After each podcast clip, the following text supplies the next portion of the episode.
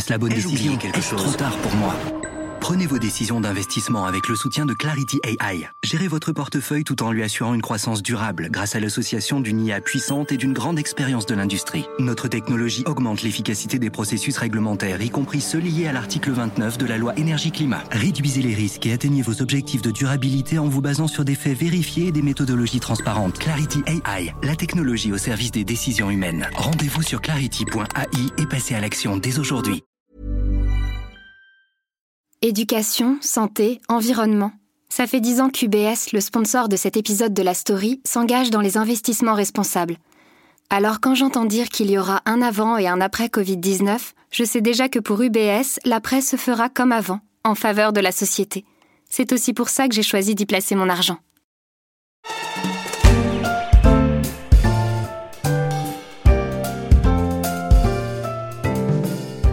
C'est devenu en quelques années le rendez-vous incontournable des startups et de la technologie en Europe.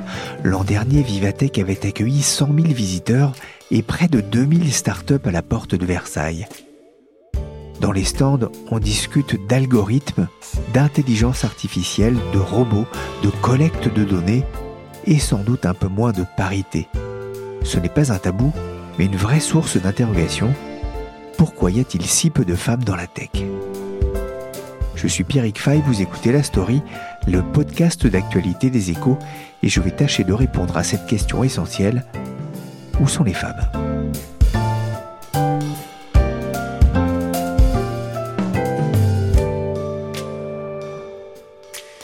On a dit à Margot. Excuse-moi, mais pour monter sa boîte, faut avoir des idées, mais il faut surtout avoir les épaules. On a dit à Margot. Mais comment tu vas faire avec tes enfants? Ça existe chef d'entreprise à mi-temps?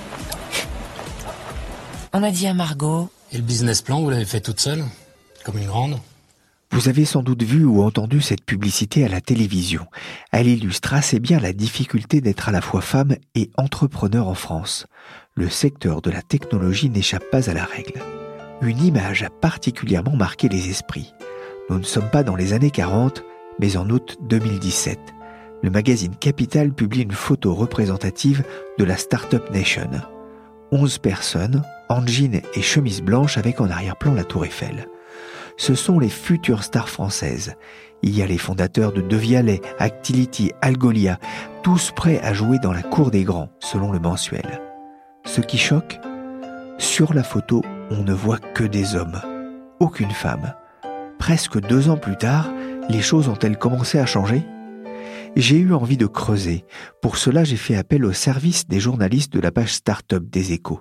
Déborah Loy s'intéresse beaucoup à cette problématique de la place des femmes dans le numérique et elle note un début de prise de conscience. Alors, il y a une évolution, en tout cas, dans la prise de conscience euh, du problème. Je pense que deux ans après, on ne ferait pas la même photo. Euh, il y a eu une réaction hein, avec des femmes, notamment euh, fondatrices de My Little Paris, euh, de, Magic Makers, etc., qui s'étaient mises en, chemise blanche pour montrer le contraste, montrer qu'elles étaient là aussi. Je pense que dans la prise de conscience, il y a une évolution. Après, dans les chiffres, c'est une autre histoire. Voilà, justement, parce que des start des femmes dans la tech, il y en a. Pour reprendre l'expression, combien de divisions? Eh bien, pas beaucoup. Euh, selon les derniers chiffres qu'on a en France euh, qui sont portés par le baromètre Starter KPMG, 12,5% des entreprises ayant levé des fonds en 2018 sont dirigées par au moins une femme. Donc, c'est-à-dire que le reste va vers des équipes fondatrices exclusivement masculines. En Europe, c'est encore pire. Selon les chiffres d'Atomico, 93% des fonds qui ont été euh, levés par les startups en 2018 ont été dirigés par des équipes dirigeantes complètement euh, masculine. Alors pourquoi est-ce qu'il n'y a pas plus de femmes dans, dans la tech en France? C'est un problème qui est complexe et qui est multicausal, donc il faut vraiment pas le caricaturer. C'est pas juste que la tech est un, milieu sexiste. C'est aussi euh, que on peut s'interroger sur comment est-ce qu'on a découvert le code. Euh, pas mal de gens expliquent que dans les années 80, quand les ordinateurs sont arrivés dans les maisons, ils étaient vendus comme un objet pour les hommes. Et donc les jeunes garçons qui sont aujourd'hui les entrepreneurs euh, à succès de l'écosystème français ont découvert le code grâce en fait aux jeux vidéo. J'ai énormément d'entrepreneurs qui me disent euh, on voulait jouer aux jeux vidéo, il fallait savoir bidouiller un peu à l'époque parce que ça ressemblait pas à ce qu'on a aujourd'hui. Et donc, euh, on a commencé à coder. Puis après, on a fait un, petit chat pour parler avec ses amis qui jouaient avec nous en ligne, etc. Et en fait, ces gens-là sont devenus ensuite entrepreneurs parce que naturellement, ils avaient appris le code alors que les jeunes filles, pendant ce temps, jouaient à la poupée. Alors pour bien préciser, on parle pas du code de la route, mais du codage informatique. c'est vraiment la base, ça. Hein. Bah, c'est la base, oui, pour devenir euh, développeur. C'est le langage qu'on utilise en fait euh, euh, pour pour développer des, des produits, des produits technologiques. Donc, il y a déjà eu un clivage qui s'est fait à ce moment-là, qui, qui, peut être une des raisons pour lesquelles on a peu de femmes aujourd'hui dans la tech. Et puis, la conséquence de ça, c'est que la culture geek a été s'est créée autour d'hommes et donc est une culture relativement masculine, la culture qu'on peut appeler des boys clubs, voilà. Et donc les femmes peut-être euh, ne se sentent pas bienvenues dans cette culture parce que à l'origine elle a été créée par des hommes et pour des hommes, sans laisser de place euh, aux femmes. Oui, cette culture geek hein, qu'on voit notamment dans cette série absolument qui me fait beaucoup rire, moi, c'est Big Bang Theory, effectivement, où la place de la femme est assez particulière euh, à côté de, de, cette bande de geeks. C'est-à-dire qu'il y a un problème culturel à la base. Est-ce que c'est un problème de formation aussi? Il y a aussi un problème de formation hein. dans le, rapport Villani qui avait été euh, qui avait été délivré en mars 2018. Euh, il était écrit qu'il y avait seulement 10% de femmes dans les écoles d'ingénieurs en informatique euh, en France, donc c'est très peu. je crois que ce sont des chiffres qui se basent sur un rapport fait en 2016, mais voilà, c'est quand même relativement récent. et puis, ben, on sait qu'il y a des écoles dans lesquelles il y a eu des problèmes de sexisme. L'école 42, notamment, euh, pour ne pas la citer, euh, effectivement, qui est une école d'un nouveau genre qui devait former là aussi euh, bah, des jeunes qui n'avaient pas forcément la formation scolaire traditionnelle. On attendait beaucoup de cette école, il y a eu effectivement, on a rencontré justement ce problème peut-être de la culture geek. Est-ce que les choses évoluent là aussi? Là, les choses évoluent euh, clairement. Donc, on est passé de 7% de filles dans la première promotion de 42 à 21% dans la dernière en date. Euh, donc, il y a de gros efforts qui ont été faits. L'école a vraiment pris ce problème en main, euh, et notamment avec l'arrivée de Sophie Vigé, qui est la nouvelle directrice de l'école 42 depuis seulement quelques mois, mais qui met énormément de mesures en place. Alors, je tiens à préciser que ce ne sont pas des mesures de discrimination positive elle est complètement contre la discrimination positive.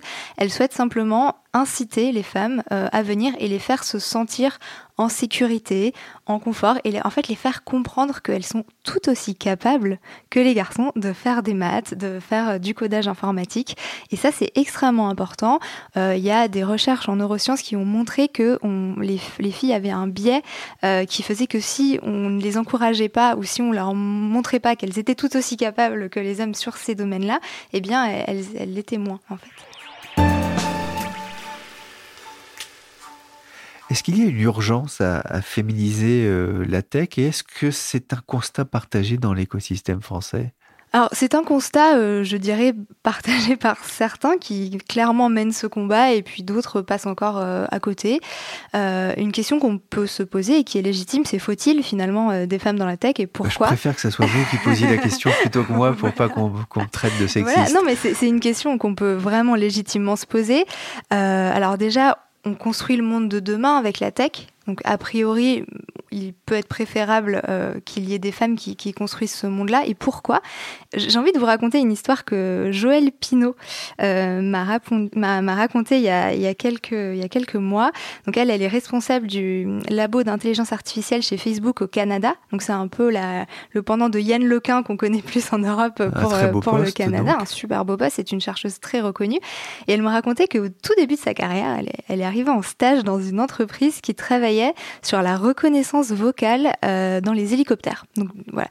Euh, qui essaie d'automatiser euh, certaines fonctions grâce à la reconnaissance vocale. Et puis donc elle arrive dans cette entreprise et là tout à coup les fondateurs se rendent compte que ah ben tiens leur solution ne fonctionne pas avec des voix féminines drôle quand même. Et donc c'est elle qui s'est retrouvée dans l'hélicoptère avec un casque sur les oreilles, alors qu'elle était venue en tant qu'ingénieure pour faire un stage, à euh, faire des tests avec une voix de femme pour adapter l'algorithme et pour que ça commence à fonctionner pour les femmes. Donc il y a plusieurs exemples comme ça. Il y a eu des scandales avec euh, avec les Gafa, etc., euh, qui montrent que effectivement, malheureusement, quand il n'y a pas de diversité, c'est pas seulement des femmes, mais de diversité dans les équipes, eh bien il y a des choses que l'on oublie. Et puis on fait des algorithmes qui sont ou des bases de données qui sont biaisées et en final on reproduit dans le monde de la tech les, biais qu'on a déjà dans le monde actuel, ce qui est dommage parce que bon, on espère, c'est un peu utopiste, mais on espère quand même que le monde de la tech soit un monde meilleur euh, pour demain et plus inclusif euh, pour tout le monde.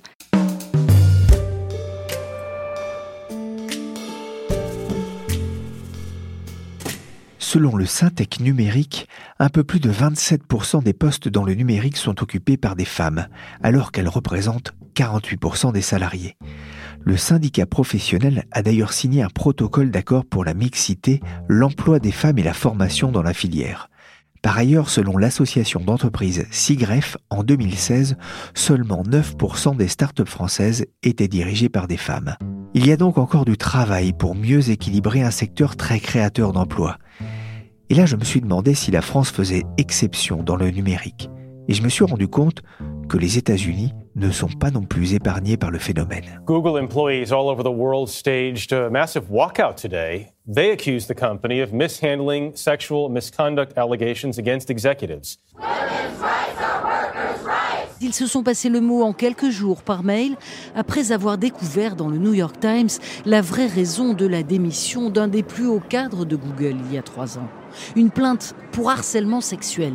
L'homme est parti avec un chèque de 90 millions de dollars. En novembre 2018, des employés du géant de la tech Google ont manifesté à San Francisco contre le harcèlement sexuel dans leur entreprise, avec comme slogan un lieu de travail sûr, les droits des travailleurs sont les mêmes que les droits des femmes, et surtout une phrase proclamée sur de nombreuses pancartes Don't be evil, en français, ne faites pas de mal.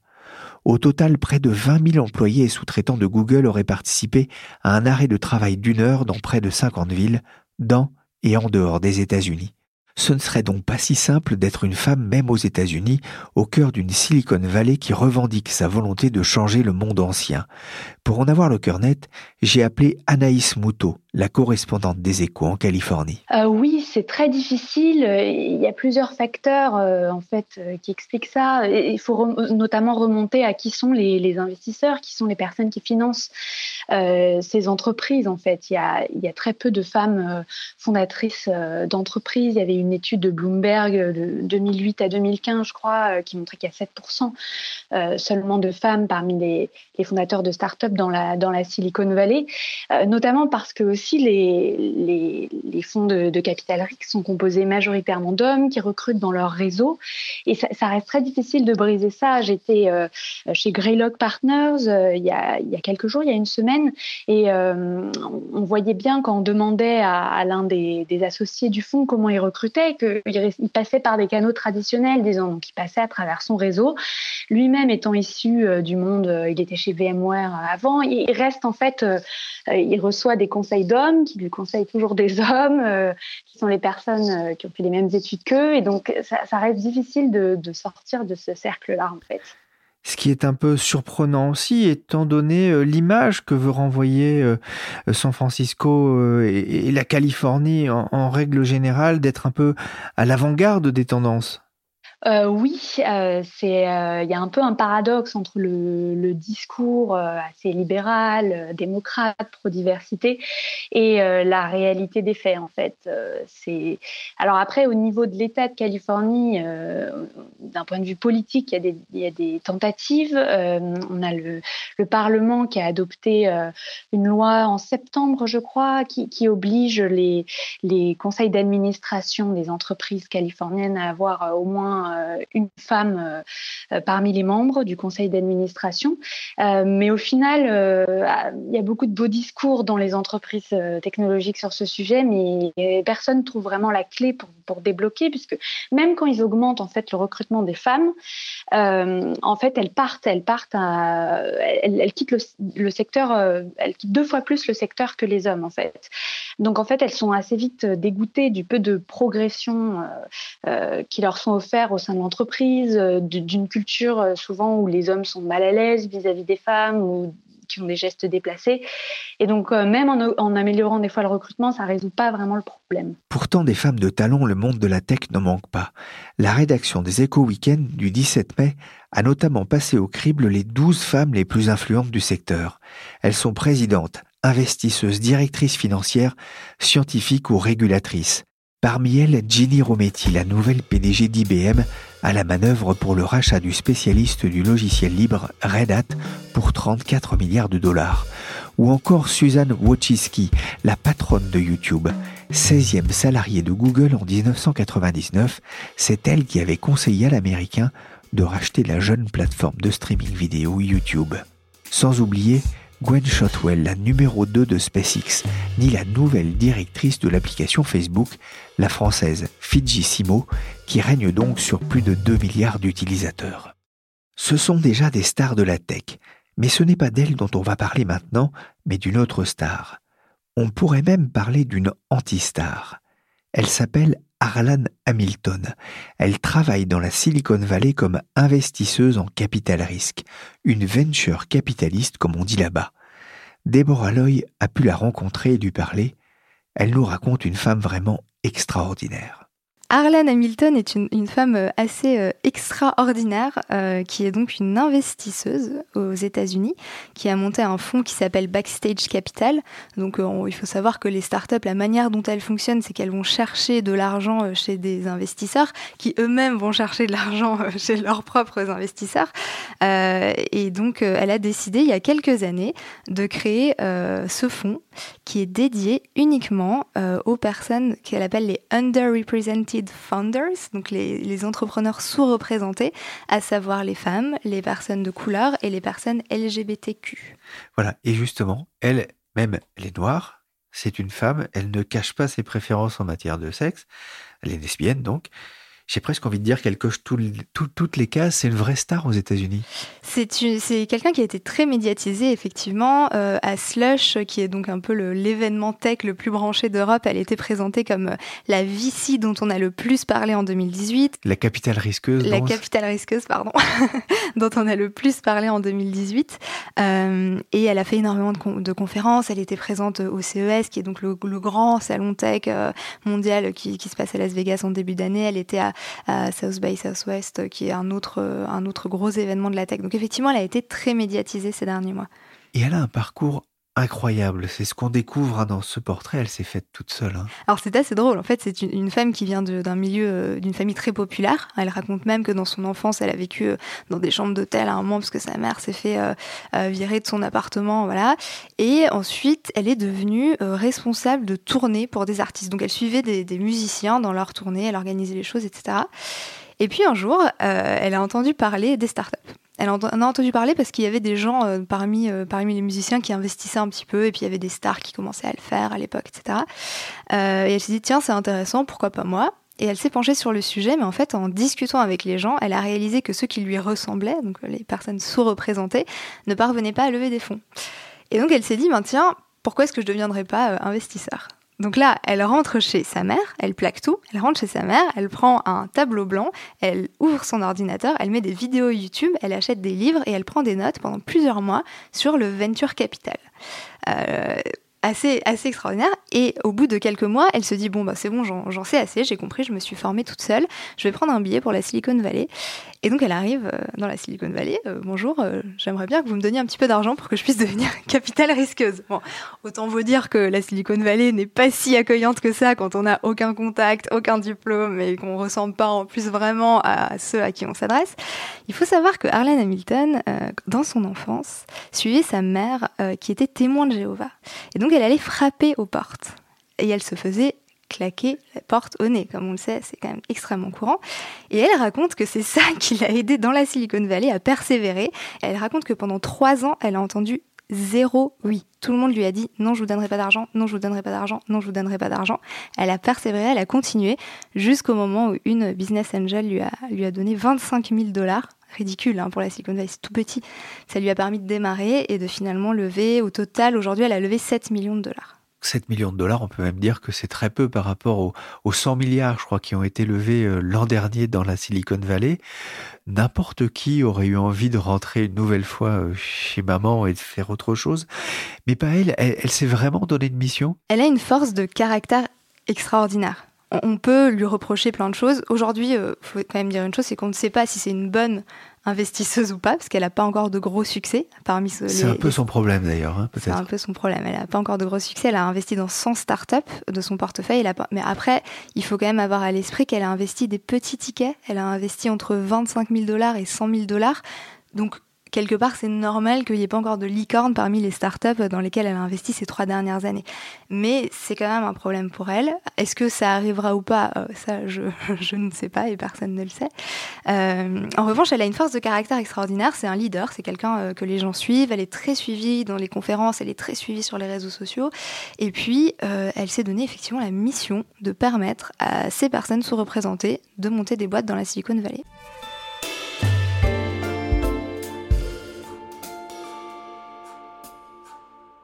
Cet activisme n'est d'ailleurs pas forcément du goût de tout le monde dans la Silicon Valley. D'ailleurs, Déborah, elle a bien du mal à lever de l'argent. Ça, c'est le gros problème de Harlan Hamilton aujourd'hui, c'est qu'elle a annoncé un peu trop vite, euh, donc à savoir à Slush en décembre dernier, qu'elle était en train de boucler un fonds de 36 millions de dollars. Il faut quand même avoir en tête que dans la Silicon Valley, il y a des startups qui, qui commercialisent des vitamines personnalisées et Instagrammables qui lèvent 70 millions de dollars. Donc 36 millions de dollars, pour donner un petit peu une échelle, c'est vraiment pas grand-chose. Et en fait, euh, la presse américaine a révélé euh, ces dernières semaines que eh bien, le fonds n'était pas du tout bouclé, que ses investisseurs l'avaient laissé tomber. Et euh, donc là, elle se retrouve effectivement sans nouveaux fonds à investir et c'est un problème. Ça veut dire qu'elle dérange? Peut-être. C'est difficile à dire. Est-ce qu'elle dérange? Est-ce qu'elle n'a pas encore assez de succès euh, pour euh, être légitime? Euh, Elle répond qu'il y a des hommes blancs qui n'ont pas de succès non plus et qui arrivent à lever de l'argent beaucoup plus facilement parce qu'ils ont les bons contacts, ils ont fait les bonnes écoles, etc. en tout cas, c'est quelqu'un qui met des coups de pied dans la fourmilière ça c'est sûr. En plus, elle est très cash, hein. elle, se prend le bec avec des gens sur Twitter de manière extrêmement, extrêmement directe. Donc probablement que c'est quelqu'un qui dérange un peu. Après, encore une fois, le sujet de la place des femmes un petit peu moins, je pense, la diversité, en tout cas en Europe, mais le sujet de la place des femmes est adressé par, euh, par l'écosystème startup aujourd'hui. Et là, c'est quelqu'un qui vient dire quelque part, vous en parlez pendant des conférences, vous m'invitez, c'est génial, mais maintenant, est-ce qu'on peut passer au concret euh, et avoir des fonds pour ces entrepreneurs qui ont juste besoin de ça, en fait? Elle est arrivée en Europe, elle a ouvert un, euh, bureau dans un accélérateur de start-up à Londres, il y a un objet iconique, je voudrais que vous m'en parliez. Donc c'est très drôle, on arrive dans cet accélérateur. Donc moi au moment où j'y suis arrivée, ça faisait une semaine qu'il avait ouvert. Donc il n'y avait pas de décoration au mur, tout était en friche, etc. Mais il y avait un berceau au milieu de l'open space. C'est quand même un objet qu'on voit très peu. Euh, moi, j'ai fait pas mal d'incubateurs de start-up euh, en France, en Europe. C'est un objet qu'on voit très peu dans ce contexte-là.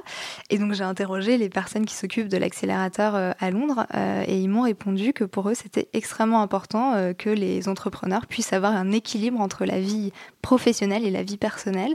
Et donc, ils permettaient aux gens de venir eh bien, avec, avec leur bébé. Et là, il y avait une entrepreneuse qui, qui, avait accouché il n'y a pas longtemps et donc qui était là avec son enfant et qui travaillait à côté pendant que le bébé dormait. Le portrait d'Arlan Hamilton est à découvrir dans les échos week-end et sur le site leséchos.fr.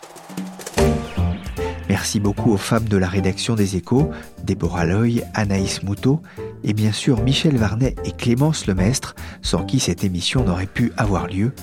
La story s'est terminée pour aujourd'hui.